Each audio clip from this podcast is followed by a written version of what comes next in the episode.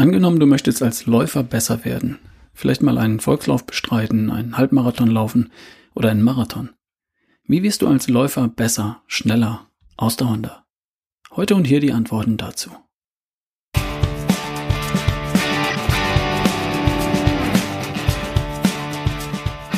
Hallo, Ralf Bohlmann hier von ralfbohlmann.com. Ich wäre gern dein Coach für die beste Version von dir. Gesund, schlank, fit und gut drauf. Heute die Folge 142 von Erschaffe die beste Version von dir. Gute Unterhaltung.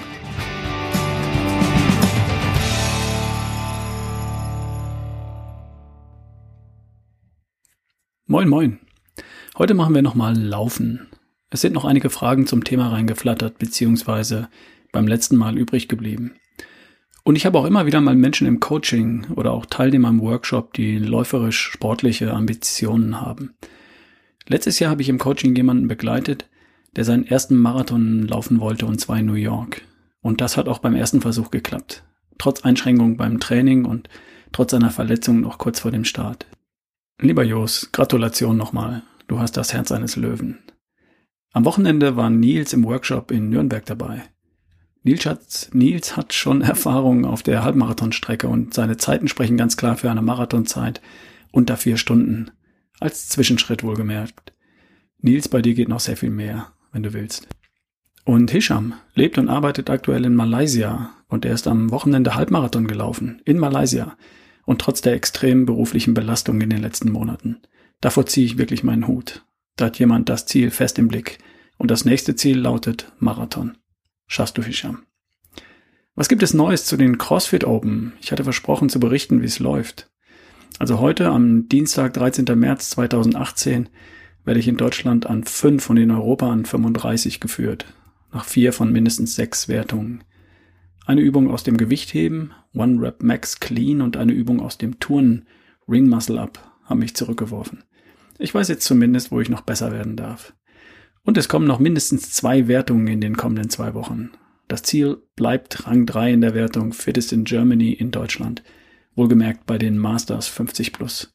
Ich halte euch weiter auf dem Laufenden. Im Moment ist das mein spannendes sportliches Thema. Aber jetzt zum Thema Laufen. Bis jetzt habe ich hier im Podcast bereits vier Episoden veröffentlicht, die sich mit grundlegenden Themen rund ums Laufen beschäftigen. Podcast Nummer 98, nee, Podcast Nummer 89, Laufen 1, das Gesündeste, was du tun kannst. Podcast Nummer 91, Laufen 2, so wirst du zum Läufer.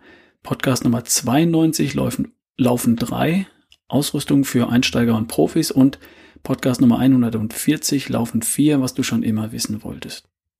Und heute möchte ich ein paar Tipps für Läufer weitergeben, die nicht einfach nur ein, zwei, dreimal in der Woche eine gemütliche Runde joggen möchten. Es kommt schon mal vor, dass jemand da mit der Zeit etwas neugierig wird und wissen möchte, was da noch so geht. Bei mir war das so. Einfach, mir, einfach nur joggen war mir irgendwann zu langweilig. Zumindest manchmal. Also am Anfang war ich mit dem Laufen an sich schon genug beschäftigt. Body Management lautet das Stichwort. Das kennst du vielleicht auch. Als Laufeinsteiger bist du bei jedem Lauf erstmal damit beschäftigt, in dich hineinzufühlen, die Schritte zu koordinieren, die Atmung, wo drückt der Schuh, wo zwickt die Kleidung, ist es kalt oder zu warm, voller Bauch oder Loch im Magen, trockener Mund, drückt's im Darm, etc. etc.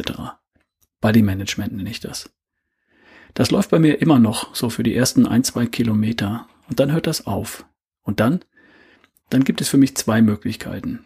Entweder es fliegen die Gedanken und die Beine machen einfach ihren Job oder die Gedanken bleiben beim Body Management und die Beine fliegen. Dann wird es flott. Also ich kenne zwei Arten zu laufen, die sich wesentlich unterscheiden. Entspannt laufen und dabei die Gedanken fliegen lassen oder mich auf das Laufen konzentrieren und schnell oder schneller laufen. Mir macht beides Spaß. Und oft weiß ich auch, wenn ich loslaufe, noch nicht, was sich auf meiner Runde so ergibt. Vielleicht merke ich, dass ich gute Beine habe und irgendwann gebe ich Gas. Oder ich laufe irgendwann in Trance. Mein Körper läuft von allein, ohne mein Zutun, und im Oberstübchen wird entweder ein Thema bearbeitet oder geträumt. Vielleicht kennst du das auch. Es braucht ein bisschen Geduld, bis du als Einsteiger dahin kommst. Und das wird schon. Und dann macht Laufen richtig Spaß. Angenommen, du hast Lust und Spaß daran, flotter zu laufen oder länger zu laufen. Vielleicht magst du ja mal an einem Volkslauf teilnehmen, an einem Firmenlauf zum Beispiel. Da sind die Hürden ziemlich gering. Das geht schon bei fünf Kilometer los und die kann praktisch jeder laufen. Es gibt Programme von Firmen wie zehn Kilometer in zehn Wochen. Da wird zehn Wochen lang gemeinsam trainiert und dann laufen die Teilnehmer zehn Kilometer auf einem Firmenlauf. Und natürlich kannst du dich auch jederzeit überall selbst bei einem Volkslauf anmelden und mitmachen. Die Auswahl an Laufveranstaltungen ist riesig. Die gibt es überall und das ganze Jahr. Es gibt einen Laufkalender von runnersworld.de. Da kannst du mit einer Suchfunktion das für dich passende Event finden. Du gibst eine Postleitzahl oder eine Stadt ein, den Zeitraum und die Laufkategorie und das Programm spuckt dir dann alle Events aus, die in Frage kommen. Und das sind eine Menge. Es gibt Stadtläufe, Landschaftsläufe, Hindernisläufe, Frauenläufe, Straßenläufe, Bergläufe, Trailläufe, Firmenläufe, Spendenläufe, Nachtläufe, Staffelläufe, Etappenläufe, Crossläufe, Etappenläufe, Winterläufe, Silvesterläufe und Bahnläufe. Da ist für jeden was dabei, glaub mir. Ich verlinke den Laufkalender in den Show Notes, also hier unten in der Beschreibung auf deinem Smartphone und im Blog bei mir auf ralfbullmann.com slash laufen 5. Und wenn du unsicher bist, ob das was für dich ist, dann habe ich einen Tipp für dich. Watch a Race. Also beobachte ein Rennen. Fahr mal zu einem Lauf in deiner Nähe und stell dich in den Zielbereich.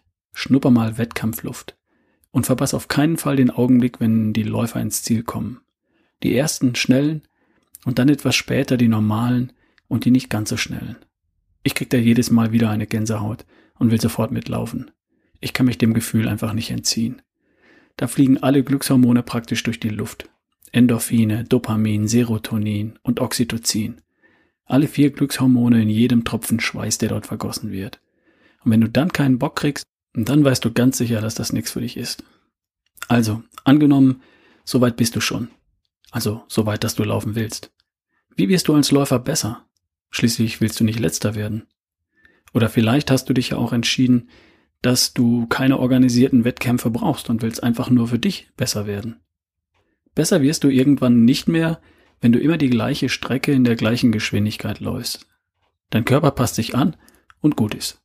Es wird dir eine Zeit lang immer leichter fallen und das ist es dann auch.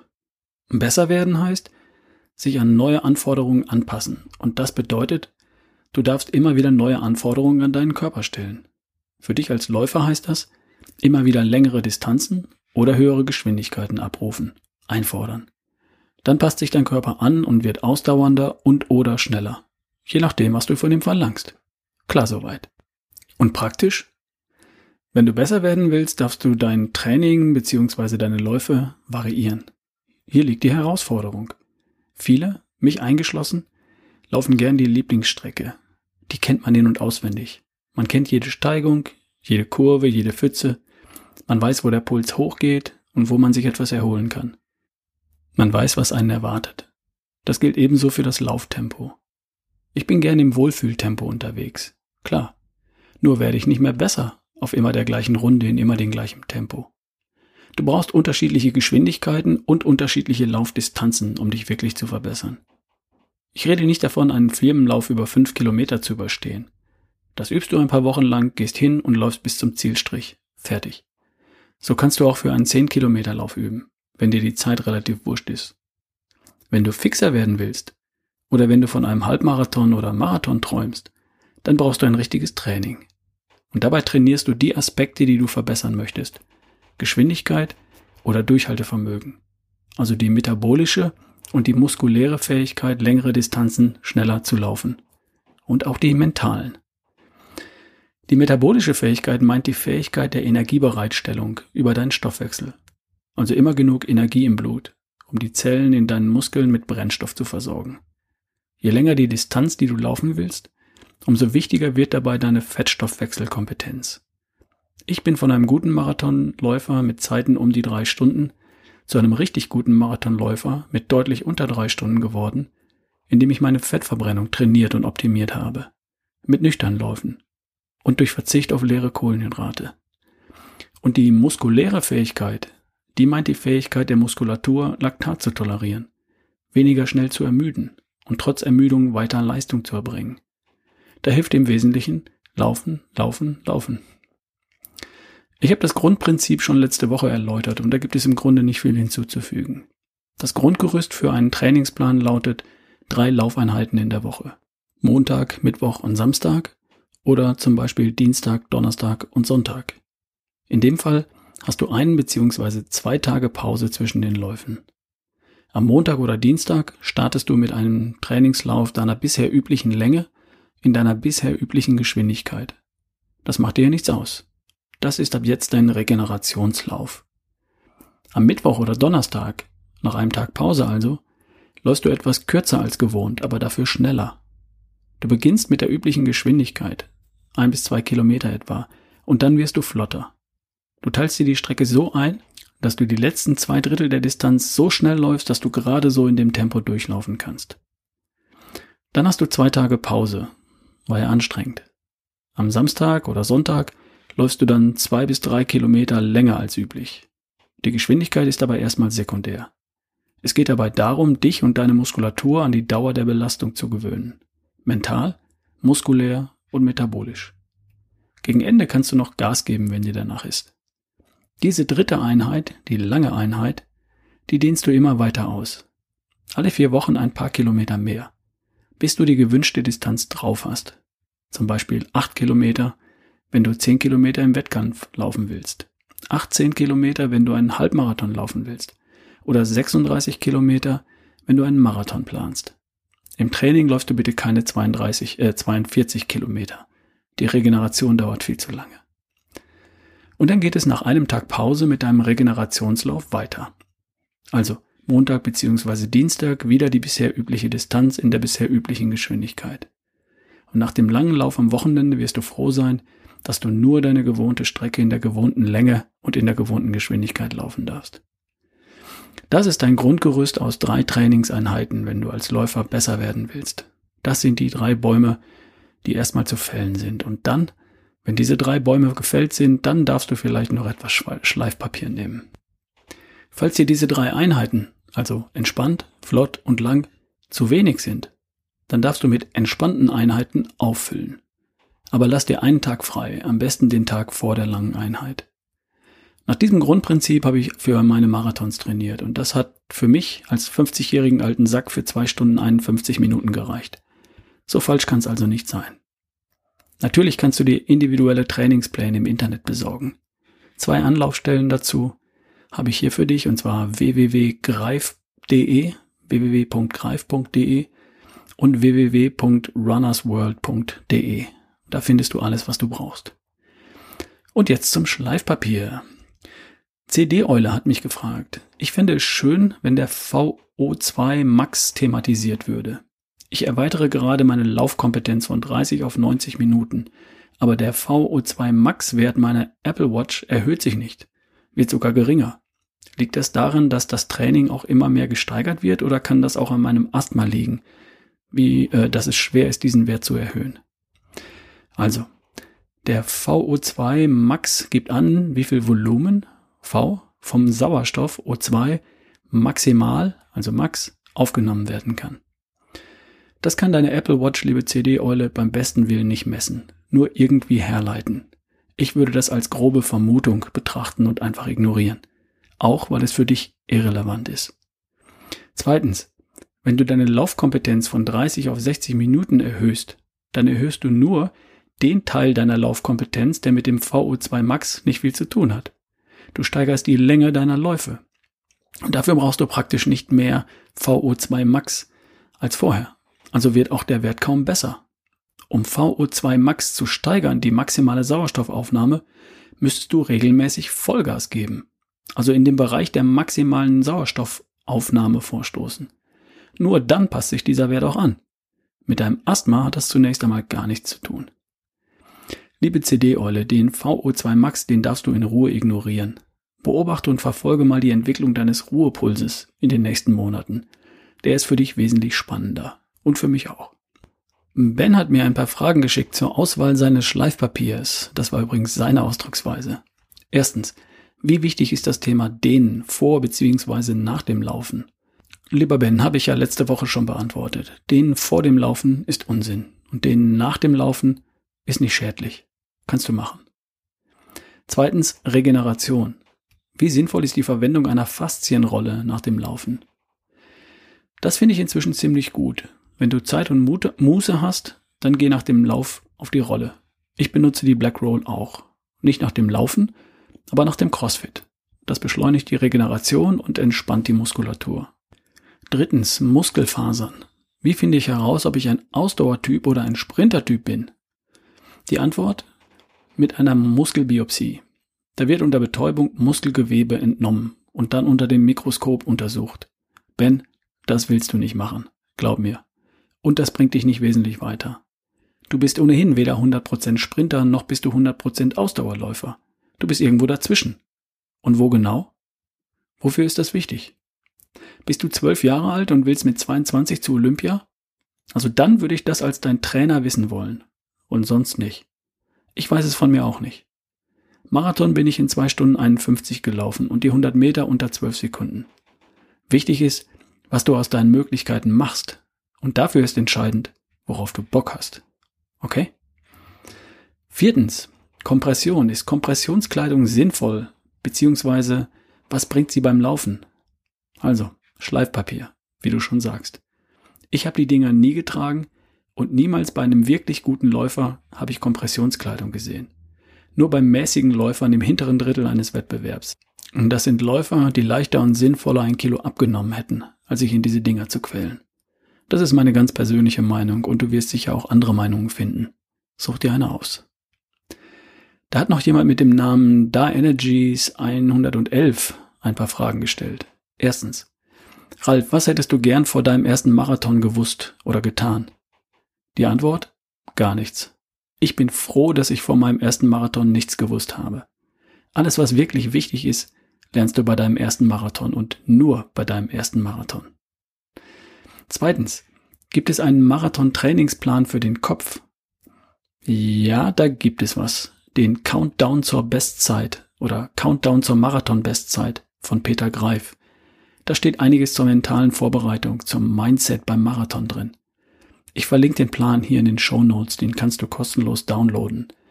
Der heißt Countdown zur Marathon-Bestzeit, kannst du auch googeln, von Peter Greif.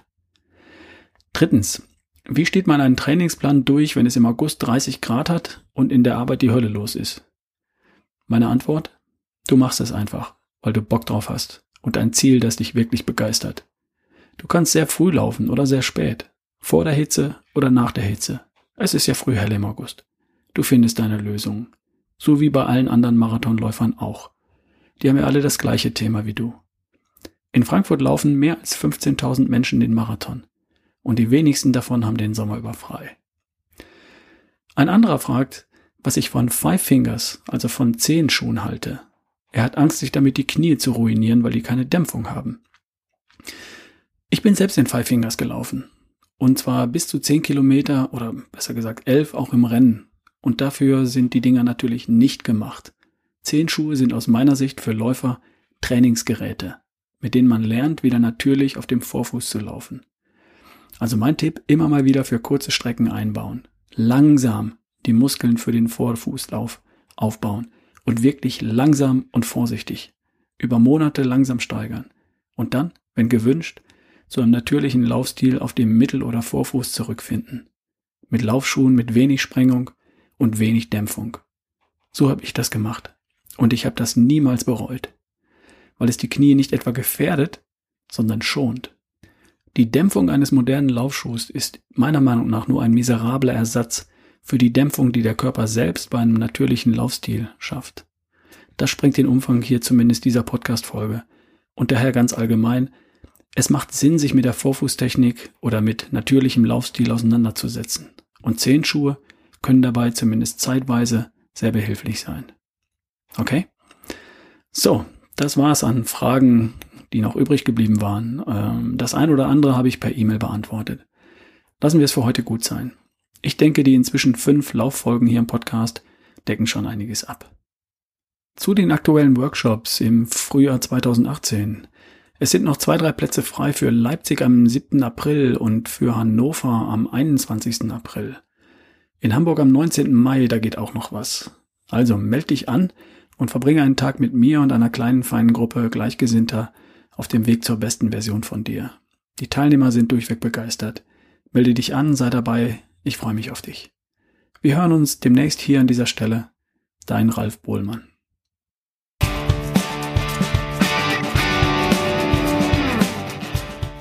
Eine kleine Bitte noch. Nimm dir doch bitte zwei Minuten und gib mir in iTunes eine Bewertung. Die bestimmen bei iTunes mit über das Podcast-Ranking und die wiederum entscheiden darüber, wie leicht dieser Podcast von anderen gefunden wird.